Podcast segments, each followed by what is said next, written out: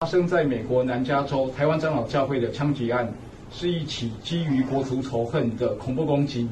凶手对台独的仇恨，不只是基于国家认同，还针对台湾文化。所以，凶手会选择一个以英语跟台语作为日常沟通语言的教会成员下手。蔡英文总统曾经说过：“没有人需要为自己的认同道歉。”但是人类的文明无法教化野蛮的中国。一个民主的共同体可以包容不同的国族认同在自己的土地，但是中国国族主义者却在他人的土地处决异己的认同。台湾基金认为，凡是主张中国统一台湾，尤其是主张中国以武力统一台湾的团体，都应该列为恐怖组织。